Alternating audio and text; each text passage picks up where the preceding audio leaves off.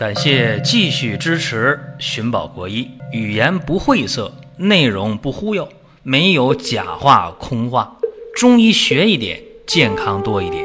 寻宝国医，求医不折腾。下面说几个微信公众号：蒜瓣兄弟、寻宝国医、光明远。各位在公众号里，我们继续缘分。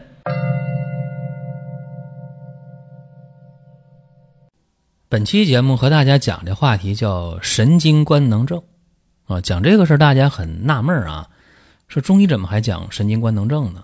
这不是西医的说法吗？大家头脑中会想出那样一个画面感啊，说这人呢，呃，爱出汗呐，乏呀，累呀，没劲儿啊，哎，不爱吃饭呐，失眠多梦啊，甚至呢，健忘，啥都想不起来，更严重的就整夜的失眠。啊，一问他难受不？哎呦，我心慌，胸闷气短呢，我头晕呐。哎呀，我这没事就叹气呀，啊，就这样唉声叹气是吧？或者害怕，我心里边就就就怕。啊，腰酸啊，腿软的，啊，然后觉得哎呦，我嗓子堵上，哎呀，上不来气儿了，是吧？哎呦，我头疼啊，啊，更严重的，我一阵哭一阵笑的，啊，这些情况啊，女性呢往往有月经不调，男性呢也会出现遗精啊、阳痿早泄等等等等。那这个病大家说太可怕了，是这个病呢，西医往往会说这神经衰弱吧，焦虑症吧。或者叫癔症吧，等等等等等等，啊，也会说神经官能症。其实这个病啊，如果排除了心脑肺，排除了内分泌的这些器质性病变，你看他也没有这甲状腺的问题，也没有心的问题、肺的问题，脑也没有病。查了一圈，西医说这人没啥事儿啊，你就就定一个焦虑症，定了一个这个抑郁症啊，或者定个神经衰弱，或者定个癔症、神经功能症等等等，大概就这么定了。这个病呢，呃，中医叫什么呢？叫郁症，啊，郁金香的郁，郁闷的郁，叫郁症。这个病其实在今天的发病率相当相当的高，为什么呢？因为现代人的生存生活的压力都挺大的，人呢压力一大就容易出问题。有人说呢，无欲则刚，确实这样。你看两个小孩在那儿抢一个玩具啊。我们能看到这样的场景，你也抢，我也抢，两个小孩都互相打，你打我一下，打你一下抢一个玩具。如果说这个时候有一个小朋友觉得挺无聊的，是吧？这这玩具我不玩就不玩，能怎么的？是不？这时候好了，给你我不要了，很潇洒，是吧？就抽身人玩别的去了。那这小朋友呢，就啥事儿没有。相反，那个呢，就想要玩具，那个结果拿过去一看，在抢的过程中。这玩具被弄坏了，他就会放声大哭，对吧？为啥？因为他要求的或者他想要的太多了，要不到了，或者要到并不完美了，他心里边受不了落差。所以说，这仅仅是一个呃小场景。说看小朋友之间呢，这两个人之间，你就能看出来，无欲则刚，是吧？你没什么要求，那你你活的就很轻松了，就没有压力。现代人不是啊，哎呦，看人家买那大房子了，好，咱也得买；看人家买那个车了，哟，咱也得买；看人家孩子出国留学，咱还是得去，是吧？看人家家这个老人啊，去这个呃哪哪哪儿疗养去了，说咱咱也得去呀。一看人家，哎呦，买那名牌的衣服你也要买，看那新手机你也要用。如果说一个人这么多的要求，这么多的想法，那你就得去付出啊！你不付出的话，你得不到啊。更何况了，每个人能力不一样，对吧？有的人了一天二十四个小时不睡觉的去工作，他也赚不到那么多，对吧？如果这个时候你还是心里边那么不平衡，有那么多想法要求的话，这个时候压力就会大。压力一大的话，这个脆弱的神经系统啊，可就受不了了。这就中医讲的郁症。啊，郁闷的郁，在《吕氏春秋》当中啊，有这么句话啊，说：“喜怒不节则伤脏，脏伤则病。”你看看，就是人的情志因素啊，直接的作用于五脏六腑。然后呢，五脏六腑的功能就发生变化了，尤其是脑，对吧？脑为元神之府啊，大脑是什么？是调配着其他五脏的。所以说，你想一想，你过多的思，过多的想，过多的欲求，怎么样？就会导致大脑啊气血精髓功能紊乱了。这功能一紊乱，坏了，出现了一系列的情志方面的病变。所以刚才我讲那些，是吧？西医说的神经衰弱呀、神经官能症啊，啊，包括说那个焦虑症啊、癔症啊等等等等，都是中医说的这么一个郁症。那么，针对这个病啊，中医讲究的是移情易性啊，这个也可以叫做以情胜情，对吧？很简单，就是药呢治病可能就治了一半那一半呢不是药起作用，是心药去医治的。所以说治病的时候啊，呃，一方面呢，本人啊，你得摆脱以往那么多的想法。以前我曾经跟大家开过玩笑，在直播的时候说啊，我说一个人不该想的不想，不该做的不做，不该听的不听，不该看的不看，不该吃的不吃，我说这人就厉害了，这人起码能活一百岁。但是现在人能做到这些吗？凑热闹是吧？什么都得看，什么都得听，什么都得想，什么都得吃，是吧？好家伙，一下啊就把身体给伤了，身体也伤了，这个脑。包括情志都伤了。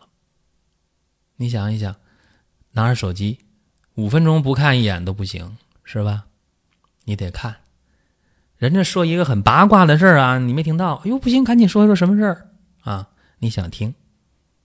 然后呢，有些事儿你还瞎琢磨。然后大家出去吃、出去聚会的话，你得参与，是吧？或者回家还得每天自己给自己灌上三杯五杯的。所以说。长此以往啊，这个现代人的身体是非常非常堪忧的。所以说，想解决这个神经官能症，一方面呢是用药，一方面呢自己得去把不该做的放弃啊。再一个，身边人也得起到正能量的作用。我接触过这样的事儿啊，说做这个妻子的这夫妻两个做妻子的，有的时候遇到点什么郁闷的事儿、不开心的事儿啊，然后找这丈夫呢就聊一下。他的出发点是什么呢？是啊，我跟你说一下，然后你你开导我几句，劝我几句，然后我心情不是好了吗？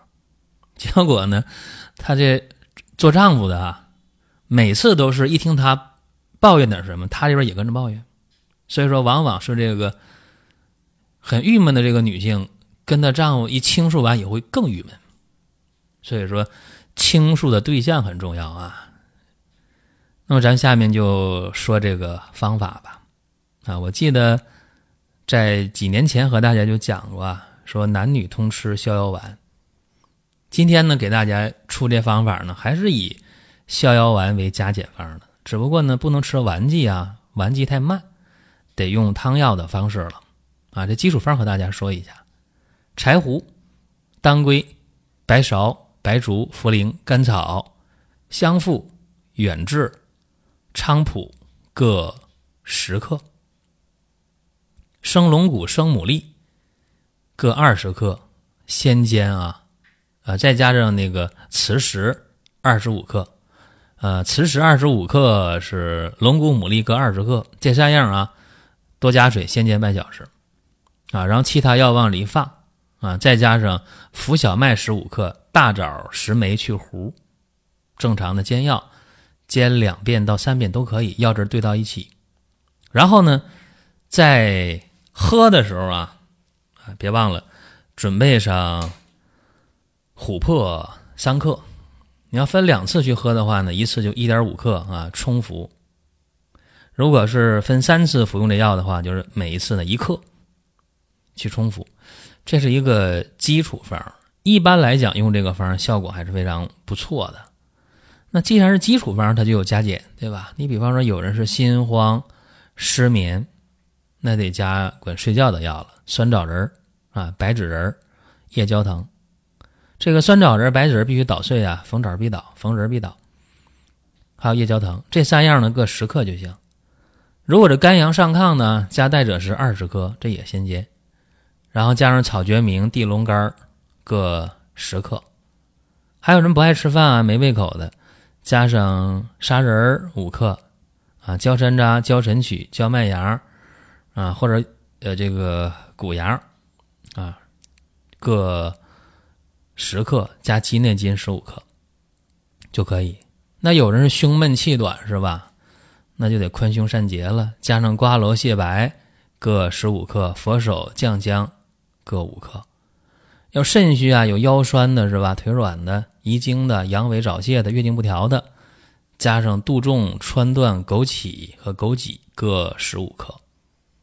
如果是气虚的、血虚的、头晕的，那得加熟地、加党参、加炙黄芪各十克啊。然后呢，因为是气短、血虚了嘛，那个龙骨、牡蛎啊、磁石啊，就各减到十克就行。还有人是痰多啊，爱吐痰那种，加上胆囊星、半夏、陈皮、郁金各十克啊。还有人是手指头麻那种啊，加地龙干、加桂枝各十克。这是一个呃基本方和一个加减方，和大家简单的聊一下。就是说，今天这个抑郁症的人特别特别多，所以在呃治疗的过程当中啊，一个看主要方向，再一个呢。看一些伴随的症状，酌情的去加减就可以。这里边有人愿意用柴胡使劲用啊，用到十五克、二十克，这个不建议。为啥呢？柴胡啊，控制在十克以内，因为这个药呢是往上升的啊，用多了容易呢耗损真阴，特别是高血压，如果有高血压存在的话，这个柴胡就可用可不用，最好不用啊，是这么一个建议。还有人说那个甘草呢，我可以使劲用啊，甘草你看在这基本方里边啊。这个甘草的用量我们是非常非常的克制的，用到了十克，因为甘草超过十五克之后，我们发现啊，它能够助湿壅气啊，这样的话呢，容易导致那个胀满、胸胁胀满加重，啊，说这个不划算。再有呢，就是琥珀，琥珀要少的话吧，一天少于三两克啊，一天少于两克，效果不太好啊，这是一些经验体会吧，和大家简单的聊一下。呃，在今天这个时代呢，我们还是建议啊，呃，少思少想，少看少听，呃，少吃啊，把这些过多的欲望啊，还是节制啊，相信呢，你的生活会更美好啊。包括呢，去开导别人的时候啊，别人说郁闷了，找你聊一聊，倾诉的时候，希望你能给别人正能量。你别说，哎呦，那我比你还郁闷呢，可别这样啊。这是今天给大家讲的神经官能症啊，中医讲的郁症啊。咱们还是用逍遥丸做了一个基本方去加减，因为这个方确确实实有效。好了，多的不说啊，大家想听什么想问什么，可以在音频下方留言或者关注我们的公众号。最后呢，提醒各位啊，光明远生活馆今天有大型的活动，抓紧参与啊！可以网页搜索“光明远生活馆”，或者进公众号“光明远”，看左下角的商城购买。都可以。